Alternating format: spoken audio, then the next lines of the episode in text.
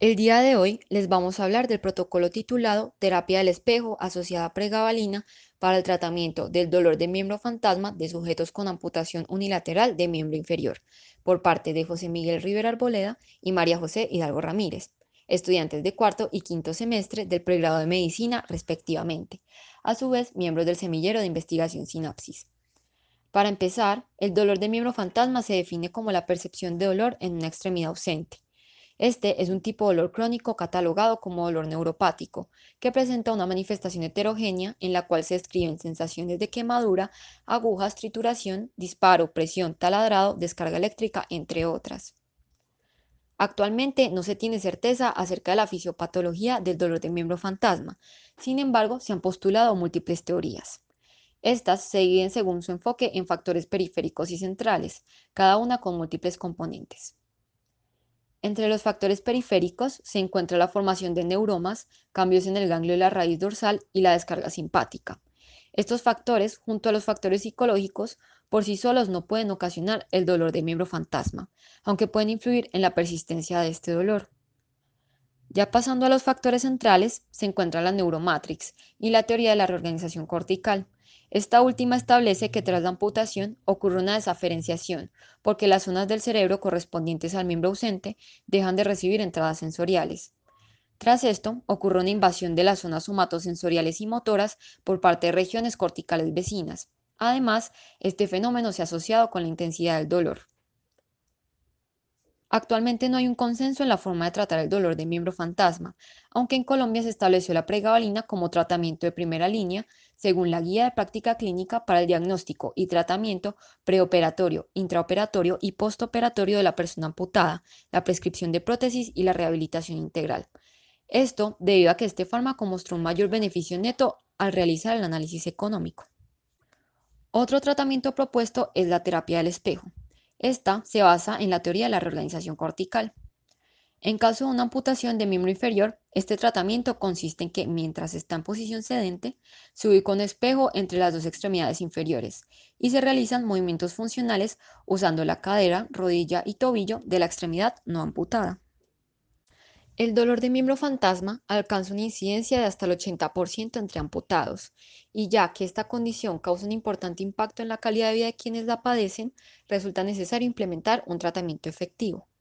Por esto, es importante investigar para definir la utilidad de ciertas alternativas terapéuticas, como la terapia del espejo, la cual es una técnica no invasiva y de bajo costo que ha mostrado ser efectiva para disminuir el dolor de miembro fantasma sin embargo, debido a la limitada calidad metodológica de los estudios, se requieren más investigaciones para caracterizar su efecto sobre esta condición.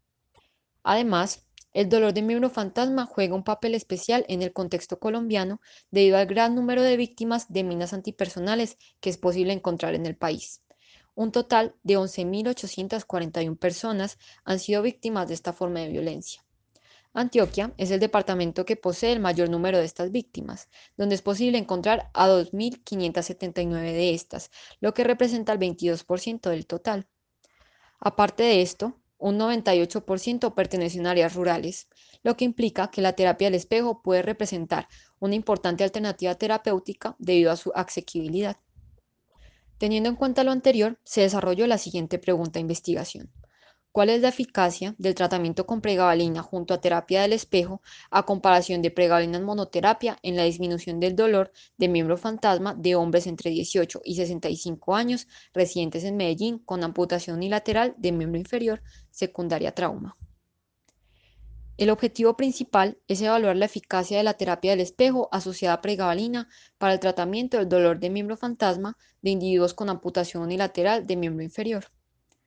Los objetivos específicos son, primero, determinar el grado de dolor en ambos grupos de pacientes por medio de la escala visual analógica y el cuestionario de dolor McGill. Segundo, describir la respuesta al tratamiento en los dos grupos de pacientes tras finalizar la intervención. Tercero, analizar la eficacia del tratamiento con terapia del espejo asociada a pregabalina frente a pregabalina en monoterapia. Se propone un ensayo clínico aleatorizado cuya población son los sujetos amputados unilaterales de miembro inferior con dolor de miembro fantasma.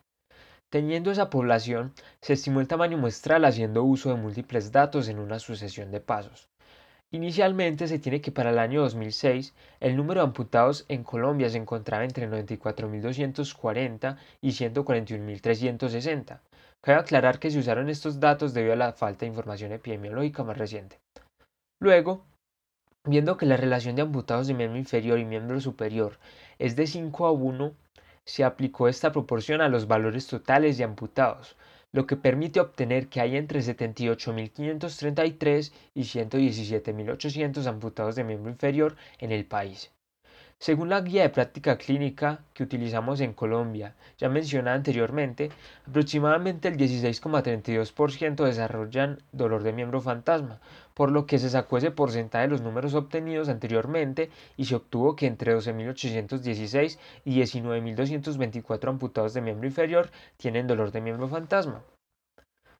Teniendo en cuenta los valores obtenidos, un nivel de confianza del 95%, y una P de 0,05 se estima una muestra de 375 sujetos. Se realiza un muestreo no probabilístico por conveniencia y se toman como criterios de inclusión ser hombre con edad entre 18 y 65 años, amputación unilateral de miembro inferior, presentar dolor de miembro fantasma, tener valores de creatinina sérica entre 0,7 y 1,3 y tener la capacidad de entender y ejecutar instrucciones verbales.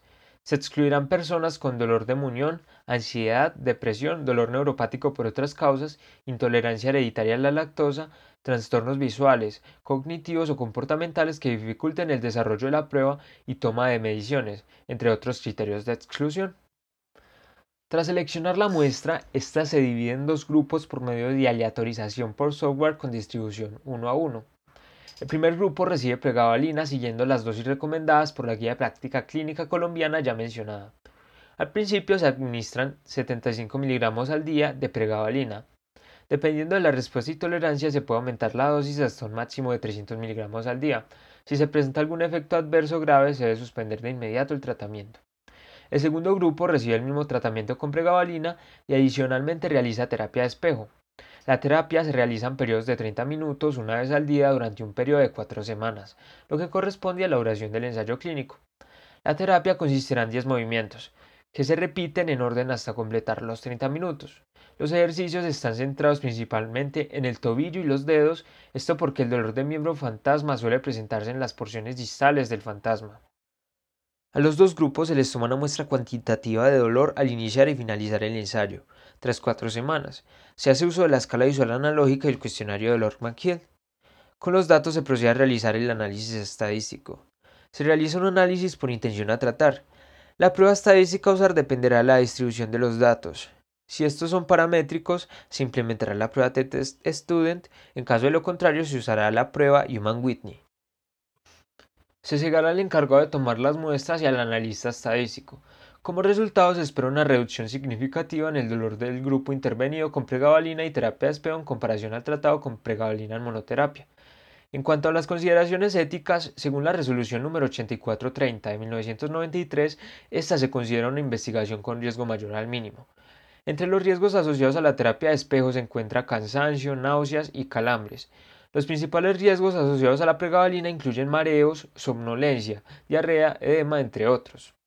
Tras cerciorarse de que el sujeto de investigación comprende los procedimientos, riesgos y beneficios planteados en el estudio, se procederá a obtener el consentimiento informado por escrito. Además, buscando que prevalezca el respeto a la dignidad y protección de los derechos y bienestar de los participantes, se protegerá la privacidad, los medios para esto serán la identificación del sujeto solo cuando los resultados lo requieran y éste lo autorice. También se regulará el manejo de la información, su almacenamiento y quien accede a ella. El alcance de la investigación consiste en la mejoría de la calidad de vida de las personas con dolor de miembro fantasma al proporcionar nuevas alternativas terapéuticas para esta condición. Además, la investigación también proporcionará evidencia sobre el uso de terapias neuropsicológicas para el dolor de miembro fantasma. En cuanto a las limitaciones, no se tiene claridad en cuanto a la fisiopatología del dolor de miembro fantasma, lo que obstaculiza tanto su estudio como el desarrollo de tratamientos. Sin embargo, haciendo uso de las teorías desarrolladas junto a la evidencia que la soporta, es posible diseñar tratamientos con el potencial de mejorar esta condición. Además, la inadecuada epidemiología del dolor de miembro fantasma complica la determinación del tamaño muestral y la evaluación del verdadero impacto de esta condición en el país, A pesar de esto, por medio de la evaluación en los centros o el reclutamiento de la muestra puede obtenerse información de utilidad. Otra limitación es que el tipo de intervención no permite el enmascaramiento. Ante esto, alternativas como el cegamiento del evaluador y el analista pueden permitir la reducción de los sesgos. Muchas gracias por su atención, esperamos les haya gustado.